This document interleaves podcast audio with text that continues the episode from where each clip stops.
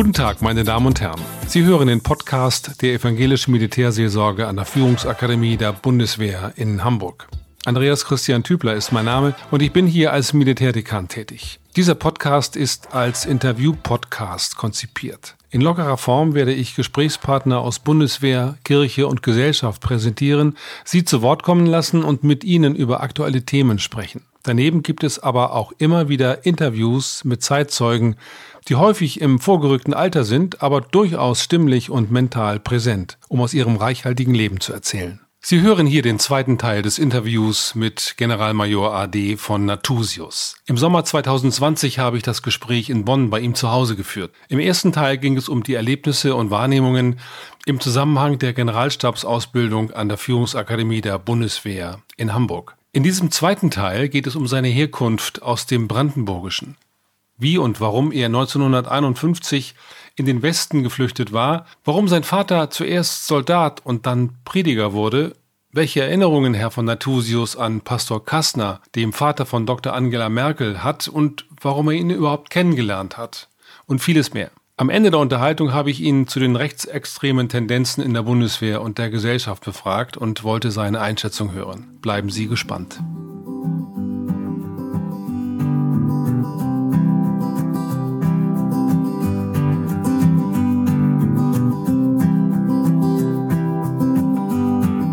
Wenn wir mal ein bisschen zurückgehen in die Zeit oder aus der Zeit heraus nach vorne ähm, gehen in die Anfänge. Sie kommen nicht aus Hamburg oder auch nicht aus Bad Godesberg, sondern Sie kommen aus dem, mit Ihrer Familie aus dem Brandenburgischen. Jawohl, Mark Brandenburg. Sie haben eine besondere Nähe zu Templin. Vielleicht mögen Sie da mal einhaken. Ja. Man muss dazu sagen, mein Vater ist äh, im vergangenen Jahrhundert königlich preußischer Kadett gewesen, ist dann königlich preußischer Oberleutnant gewesen am Ende des Ersten Weltkriegs ist als Rittmeister verabschiedet worden, war dann zehn Jahre Rittmeister AD, ist 1938 reaktiviert worden bei der Vergrößerung der Wehrmacht wieder vor Kriegsbeginn, war aber wegen Verwundungen des Ersten Weltkriegs nicht mehr frontverwendungsfähig, sondern er war das, was sich damals in der Wehrmacht nannte, Wehrmachtfürsorgeoffizier. Das heißt, er war für die Kreise Ost- und Westhaveland als Offizier zuständig für, wenn man so will, die Betreuung von Verwundeten und von den Angehörigen von Gefallenen. Er betreute also zwei Lazarette und fuhr über Land und war oft ausgestattet mit dem Brief des Kompaniechefs, der dann der Frau und Mutter sagen musste, bedauerlicherweise ist ihr Mann vor acht Tagen gefallen oder sowas. Er hatte also erst als Major, später als Oberstleutnant einen sozialen Dienst und keinen militärisch-fachlich Führungsdienst.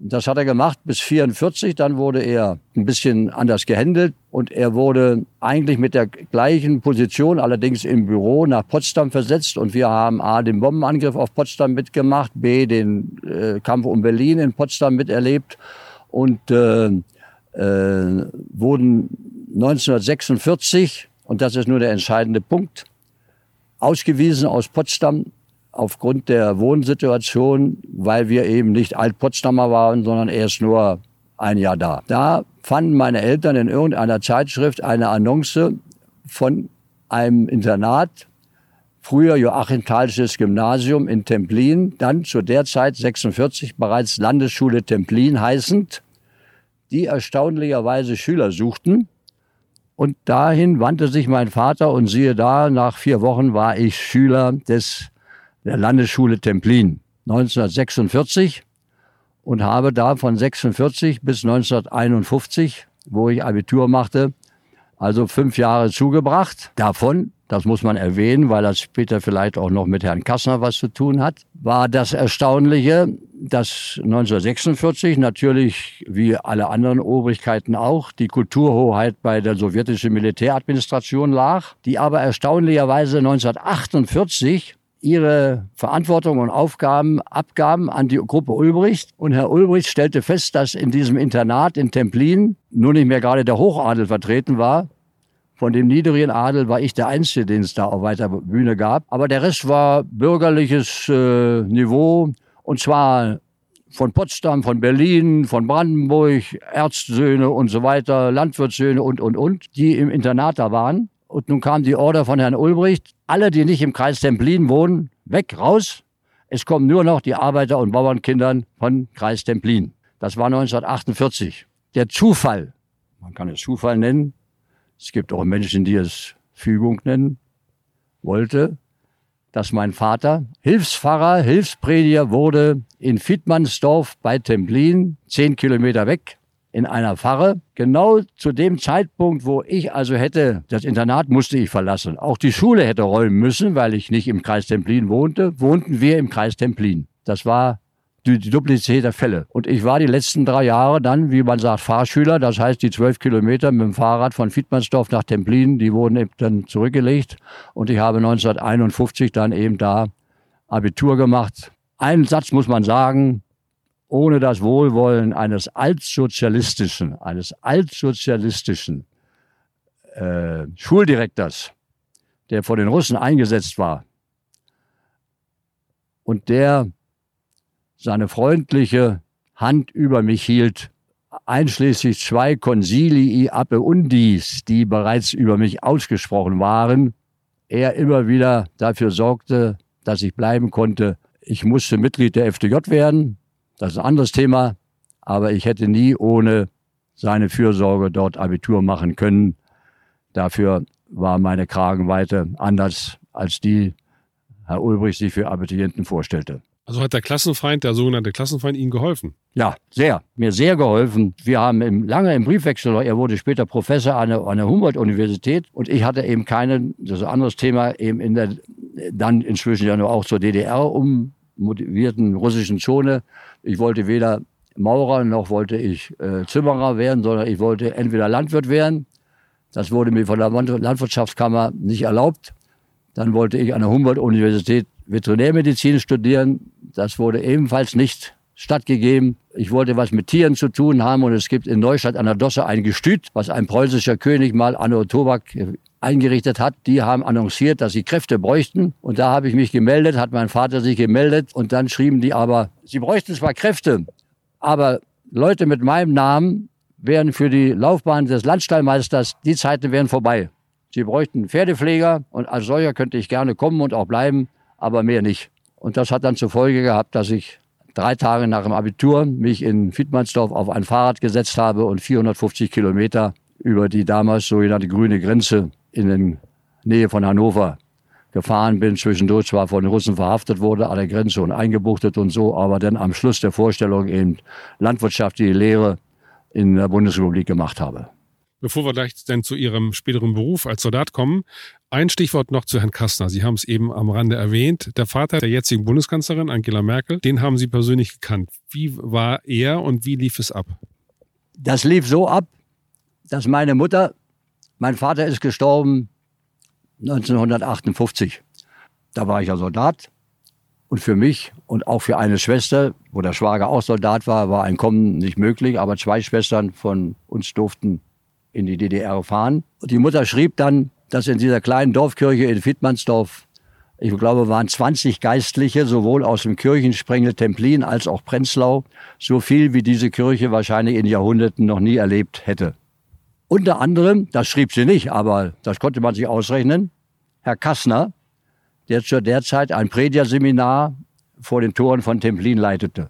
Nun vergingen 40 Jahre Funkstille, oder nun nicht mehr ganz, und dann kam die Wende und dazu muss ich sagen, dass ich äh, äh, nicht Bodenreform enteignet war, aber restitutionsberechtigt war. Das heißt, ein größeres Landhaus mit einem gewissen Park und Garten drumherum, dessen Erbe ich war. Da bin ich laut Papier als Republikflüchtlinge in den 50er Jahren enteignet worden und die Besitzschaft ging über an den Rat der Gemeinde Stechow, so heißt das Dorf, in dem dieses Haus steht. Und nach der Wende habe ich dann mit äh, juristischem Beistand, vielleicht sogar mit meinem Schwager Hasche, eben rausgekriegt, ja, du nicht sowjetische Bodenreform, da bist du nicht drunter, du bist restitutionsberechtigt, kurz und klein. Ich habe das auch zurückgekriegt und, und, und, und. Aber das hat zur Folge gehabt, dass ich bereits das erste Mal in die DDR gefahren bin, noch aktiver als aktiver Soldat im Heeresamt, natürlich nicht in Uniform, aber am 2. Mai, ich bin entlassen worden erst im Herbst, um damals Fuß zu fassen und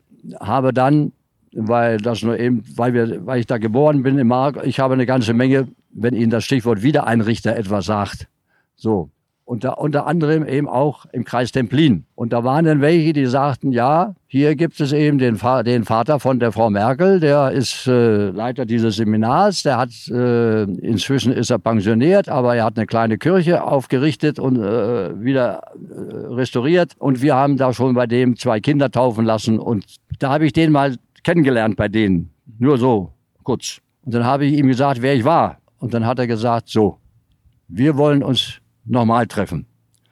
Und dann haben wir uns dreimal getroffen, jeweils in seiner Kirche. Ich will das auch nicht so lange ausführen. Und zunächst hat er mich ausgefragt, die ersten zwei Stunden. Denn das erste Mal in seinem Leben saß vor ihm, verzeihen Sie, wenn ich das betone, ein ausgewachsener General. Und zweitens saß das erste Mal in seinem Leben vor ihm der Klassenfeind. Auch für ihn der Klassenfeind. Hat er mich ausgefragt? Dann hat er mich nach den aus seiner Sicht natürlich, und das war nicht nur seine Sicht, sondern natürlich auch ungezählte andere Amtsbrüder und, und, und, und, und, auch über den ja nicht ganz gewöhnlichen Fahrweg meines Vaters ausgefragt. Und damit war das, waren drei Stunden um und wir sind weggegangen. Und das nächste Mal haben wir uns wieder getroffen, haben uns verabredet, habe ich ihn ausgefragt, wieso er denn 1954 von dem gutbürgerlichen Hamburg, aus dem seine Frau stammte, mit einer Tochter in den Osten gegangen ist. Und das kann ich in drei Sätzen sagen. Er sagte mir erstens, er hat, äh, war noch Soldat und ist entlassen worden aus englischer Gefangenschaft, hat in Heidelberg studiert und er sagt, meine Kommilitonen und ich, unsere Jahrgänge, waren unter anderem enttäuscht von dem restaurativen Charakter in der Bundesrepublik. Das hatten wir anders gedacht. Erstens. Zweitens war in den Jahren 53, 54 muss das gewesen sein, nach wie vor das war zu Zeiten meines Vaters ja auch der Fall, sonst wäre er ja gar nicht da in, in die russische Zone damals gekommen. Ein derartiger Pastorenmangel dort, dass immerhin, jetzt sage ich mal eine Zahl, von den Kommilitonen in Heidelberg, die mit ihm zusammen studierten, neun oder zehn von West nach Ost ging. Und er ging nach, in die Mark Brandenburg, weil er selbst aus dem Osten von Berlin stammte. Und das war so ein bisschen heimatlich für ihn Gefühle. Und der letzte Punkt, den, und er sagte, wir waren da eben, da wurden, wir wurden sehr bekniet und wir wurden gebeten, ob wir nicht und so weiter eben aus dem saturierten Westen in den notdürftigen Osten gingen. Und das letzte sagt er, ich gebe Ihnen zu, es war damals schon der Nachfolger von Dibelius, war glaube ich Schönherr oder so ähnlich. Der hat ja, glaube ich, für die DDR diesen Slogan geprägt, Kirche im Sozialismus. Und er sagt, das ist meine, auch kam mir sehr entgegen, entweder eine sozialistische Kirche oder ein kirchlicher Sozialismus. Und deswegen hat er ja auch, er sagt, ich weiß das, ähm, dass er eben sehr oft der rote Kassner genannt wurde. Aber eine entscheidende Rolle spielte bei dem gesamten Pfarrer-Nachwuchs der Mark Brandenburg, weil eben das Predigerseminar die Schule war, die durchging.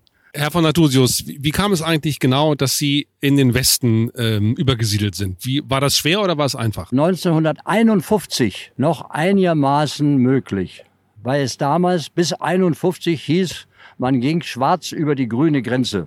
Ich betone das deshalb, weil ohne mein Wissen, ich habe das nie gewusst, ab 52 der verschärfte 5-Kilometer-Raum eingeführt wurde an der Zonengrenze Stichwort in der DDR, Ungeziefer wurde aus diesem 5 Kilometer Raum entfernt und wurden angesiedelt irgendwo im Hinterland von der DDR, weil sie eben zu unsichere Kantonisten an der Zonengrenze waren.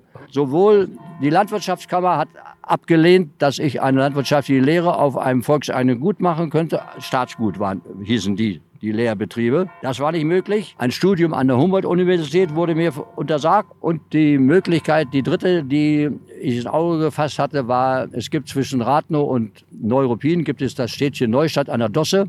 Das war preußisches Landgestüt, war von der DDR oder von den Russen auch nach einer gewissen Karenzzeit wieder aktiviert worden.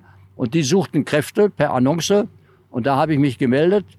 Äh, allerdings, ich gebe zu, mit der Hoffnung später mal möglicherweise, man sagt das Landstallmeister, heißen die Direktoren von so einem Gestüt. Und da, leider habe ich diesen Brief nicht mehr, bei vielen Unterlagen von meinem Vater, wurde meinem Vater geschrieben, also die Zeiten, dass Leute mit seinem Namen Landstallmeister würden, die wären nun ein für alle Mal vorbei. Sein Sohn könnte gerne als Pferdepfleger in dem Gestüt arbeiten, aber mehr auch nicht. Und da ich weder Maurer noch Tischler noch Zimmermann werden wollte, blieb mir nichts anderes übrig, als drei Tage nach dem Abitur mich auf ein Fahrrad zu setzen. Und das hatte mein Vater dann schriftlich mir ermöglicht, im Kreis Nienburg bei Hannover eine landwirtschaftliche Lehrstelle zu übernehmen. Und diese Fahrt, 450 Kilometer von Templin bis Nienburg, habe ich mit dem Fahrrad gemacht über die Grenze, die nach wie vor die gleiche Örtlichkeit ist wie heute oder wie bis zur Wende, nämlich äh, in der Gegend von Helmstedt wird äh, Niedersachsen mit Sachsen-Anhalt getrennt durch das Flüsschen Aue und das war die Grenze. Und der Ausdruck schwarz über die grüne Grenze äh, beinhaltet schon eine gewisse, nicht so sehr Gefährlichkeit. Es waren damals noch in voller Verantwortung die Russen, kein NVA, kein nichts, kein gar nichts, nur die Russen allein. Und da ich dort bei einem Onkel, der da Neusiedler war in dieser Gegend, die Gegend ganz gut kannte, dessen Felder gingen bis an die Aue, an dieses kleine Flüsschen, mehr als ein, ein rostiger Stacheldraht gab es nicht. Den, und es gab die russischen Patrouillen. Und wer, wer Soldat ist, weiß das merkwürdigerweise. Äh, die Soldaten ja immer einen Postengang haben und an einer bestimmten Zeit an der und der Ecke sind. So war es da auch. Wer da wohnte, wusste genau, die russische Zwei-Mann-Patrouille ist um elf an der und der Eiche und 20 Minuten später ist keiner da und dann kommen die nächsten. Und das habe ich von meinen Verwandten erfahren, äh, weil ich zwei, drei Jahre vorher da zur Erntehilfe war und bin dann eben an dem Tag X mit meinem Fahrrad morgens an die Grenze gefahren, zur Aue. Die war mir bewusst, die war mir bekannt. Mit meinem Fahrrad da rein. Ich hatte, das war ein kleiner Bach und so, und, äh, aber wie es so wollte. Als ich mitten in der Aue war, so bis an die Knie im Wasser, kriegte ich mein Fahrrad nicht mehr weiter. War, hatte sich verhakt, da war irgendwer Morast, so weiß der Teufel. Und nun habe ich da ordentlich gearbeitet, gemacht und getan und nur nicht mehr nach der Uhr geguckt, bis dann plötzlich über mir am Ufer eine Stimme sagte, Stoi. Guckte ich auf, waren zwei Russen.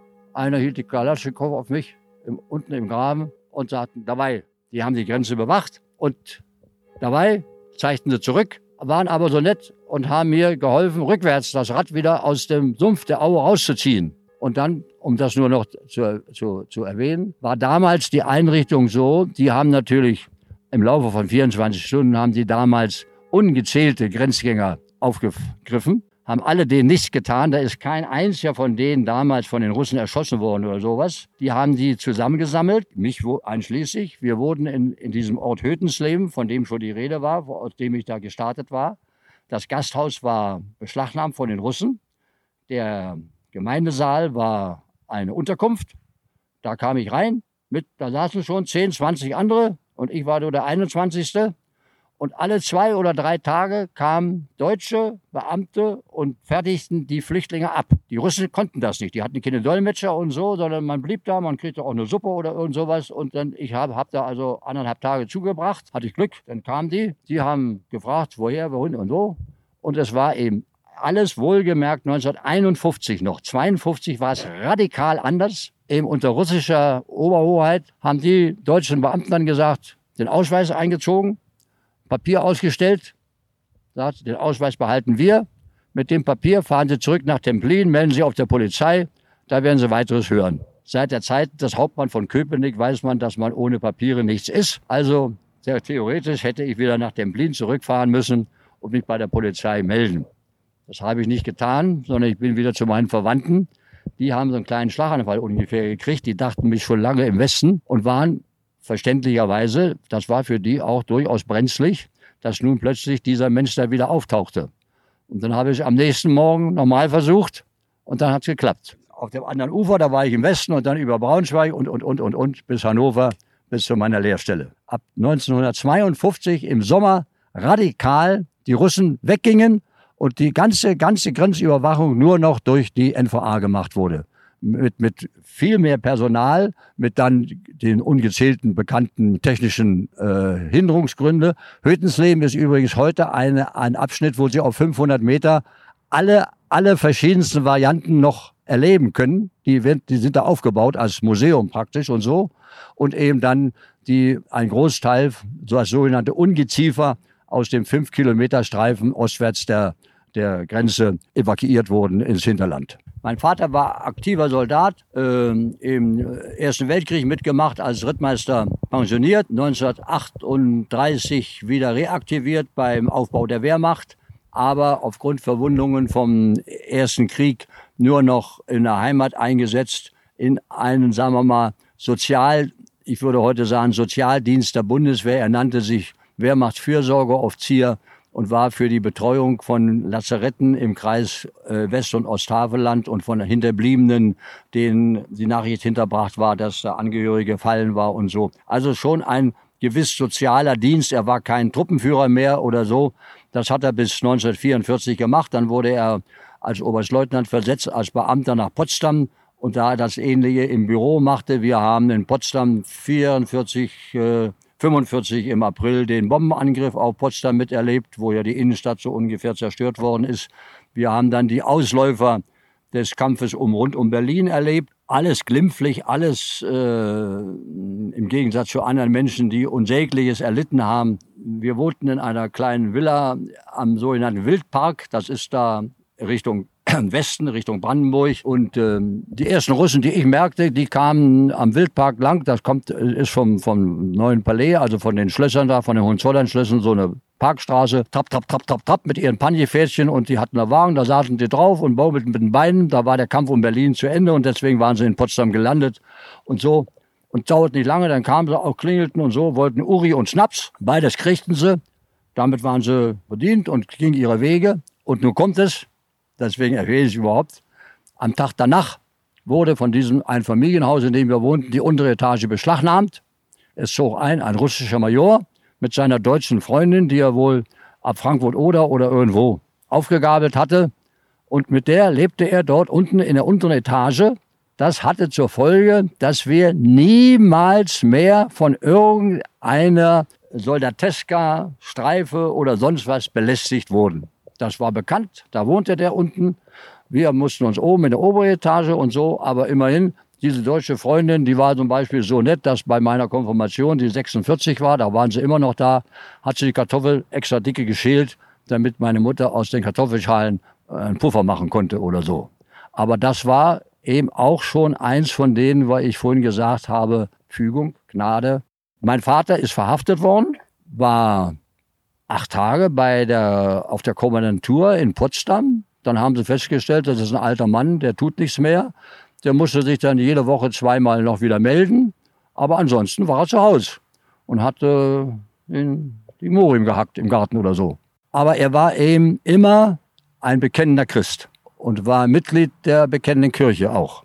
Ich als Junge habe das natürlich nur so bedingt mitbekommen, aber ich wusste immer, da gibt es auch eine gewisse, naja, Freundschaft, Beziehung, enger Art mit dem damals noch Generalsuperintendent der Kurmark, heißen dann später Bischof von Berlin und Brandenburg, Dibelius. Jedenfalls Ende 45, ja, Ende 45, Anfang 46, als dann ja auch, auch in, der, in der russischen Zone dann Postverkehr ging und die, die Bahn ging wieder und so, das war ja nun nicht nur Sodom und Gomorra, kam Kontakt mit dem in Westberlin wohnenden Dibelius, mit dem in Potsdam wohnenden Vater Natusius und der fragte ihn, aus der Bekanntschaft von der bekennenden Kirche, ob er bereit sei, in die russische Zone als Seelsorger zu gehen. Und das hat mein Vater sich eine Weile überlegt und dann hat er gesagt, ja, würde er gerne tun. Und dann wurde er, Potsdam war ja eben auch russische Zone, wurde er südlich von äh, Berlin, da irgendwo Jüterbock, gibt es das Ort Dahme, da, da gab es ein quasi Predigerseminar, da ist er, glaube ich, vier Monate gewesen.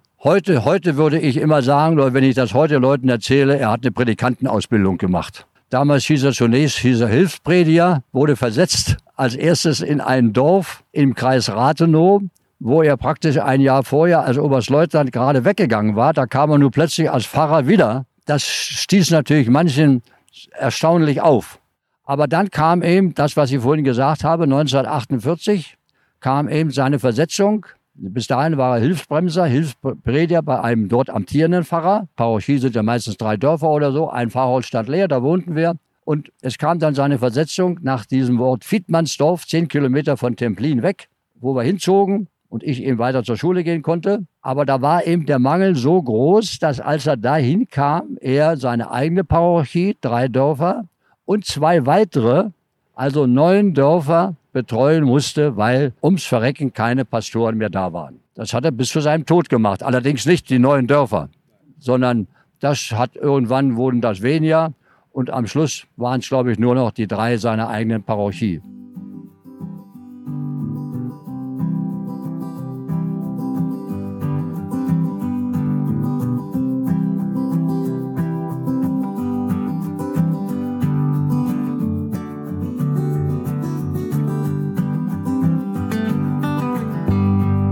Sind schon fast am Ende, aber wir kommen um ein Thema nicht herum. Wenn Sie mögen, sagen Sie bitte noch etwas zu den augenscheinlich rechtsextremen Tendenzen in der Bundeswehr und in der Gesellschaft. Beobachten Sie solche Tendenzen heute überhaupt? Und wenn ja, wie bewerten Sie sie im Hinblick auf Ihre Erfahrung? Es ist überhaupt keine Frage, dass bei dem Personalmangel und bei dem, nachdem die Wehrpflicht äh, liquidiert worden ist, man ausrechnen konnte eigentlich beinahe, dass ein Großteil des Nachwuchses aus dem Osten kommt und der Osten, die, die da kamen, anders eingestellt waren als die, die aus dem Westen kamen. Das so dann in ein rechtsradikales Fahrwasser wie in der Höcke und so war natürlich damals noch nicht, jedenfalls mir nicht bekannt und so. Aber dass sie von daher kommen und eben damit auch betone immer wieder fachlich, sachlich mit Sicherheit nicht. Herr Schulz aus Görlitz kann genauso gut sein wie Herr Meier aus Minden. Aber von der Erziehung her und von dem, was sie bisher erlebt haben und so, sind sie anders gepolt und das macht sich bemerkbar. Erstens. Zweitens, dieser von mir genannte Schwager, sehr viel älter, war Fallschirmjäger, Kreta und so. Und daher weiß ich, dass da immer, immer, na, zumindest keine, um es mal vorsichtig zu sagen, antinationalsozialistische Tendenzen. Die Fallschirmjägertruppe war immer schon natürlich nicht lautstark und so, aber im Hintergrund, es gibt so ein schönes Lied, ich weiß nicht, Rot, Rot ist die Erde, sowieso so ein Kampflied. Und als er dann nach zwei Herzinfarkten hier in Köln beerdigt wurde, sangen die Fallschirmjäger auch aus vollem Halse dieses äh, Fallschirmjäger-Kampflied und so. Also, ich würde mal sagen, sehr viel, sehr viel eher als in der Sanitätstruppe oder in der Nachschubtruppe bei den Fallschirmjägern sind rechtsgelagerte Tendenzen auch während der ganzen bisherigen Bundeswehrzeit eher zu finden als woanders. Die jetzigen Schritte, die ich nur aus der Zeitung, aus dem Fernsehen, werden von, von, aus meiner Sicht völlig befürwortet. Ich finde sie sehr richtig, dass durchgegriffen wird. Und ich finde auch durchaus die Kommentare, die eben äh, unser einer, ich, ich kann nicht mehr als nur im Fernsehen und, und Zeitung, mehr habe ich nicht. Ich habe keinerlei direkten Beziehungen mehr zur Bundeswehr. Dazu muss ich auch sagen, es ist überhaupt keine Frage. Die heutige Bundeswehr ist eine völlig andere als meine, die ich vor 30 Jahren verlassen habe. Und da gebe ich auch nur ein einziges Stichwort dazu, nämlich sie ist jetzt unter Umständen wenn es notwendig ist, im feindlichen Kugelhagel, wird verwundet und fällt, während wir 35 Jahre fern jedweder Einsatz gewesen sind. Eine Friedensarmee und wenn ich eben an denke, an auch an durchaus Bekannte oder Verwandte oder so, die da eben heute aktive Soldaten haben und die eben da in Mali oder weiß in Afghanistan und weiß der Teufel wo sind, das ist eben ein Unterschied wie Tag und Nacht. Und mein letzter eigentlich noch engster Freund von meinem Generalstabsjahrgang. Der eine war der General von Sandrath, von dem vorhin die Rede war. Der zweite ist der General von Ondarza, der hier, der ja auch Vier-Sterne-General am Schluss gewesen ist und hier in Bonn auch lebt. Wir sind uns beide einig, es ist eben eine völlig andere Bundeswehr und da wir alten Säcke hören uns das zwar noch an, aber nun etwa zu sagen, ja, aber ihr müsst erstens, zweitens, drittens und so, ist völlig fehl am Platze. Und äh, man kann nur, man kann nur hoffen, dass eben diese jetzige Tendenz der Möglichkeit, äh, eben, Stichwort ist natürlich AfD und, und rechter Flügel und Herr Höckel und sonst wird der Mensch, der da gerade jetzt da wieder, ähm, dass das also tatsächlich für die Bundeswehr selbst effektiv so angegangen wird, dass die eben, die nicht belehrbar sind, eben rausgeschmissen werden und der Rest eben für den Staat marschiert. Herr von Natusius, ich danke Ihnen für das offene und vertrauensvolle Gespräch, welches wir in den letzten beiden Stunden miteinander gehabt haben. Gottes Segen für Sie und Ihre Frau. Bleiben Sie behütet. Das war das Gespräch mit dem ehemaligen Generalmajor Max Heinrich von Natusius in der Reihe Zeitzeugen des 20. Jahrhunderts. Ich weiß nicht, wie es Ihnen geht, aber ich bin nach wie vor beeindruckt von der Präsenz und der Sprachkraft dieses ehemaligen Generals. Von Ihnen, liebe Podcast-Gemeinde, möchte ich mich nun verabschieden. Auf Wiederhören. Bis zum nächsten Mal. Ihr Andreas Christian Tübler.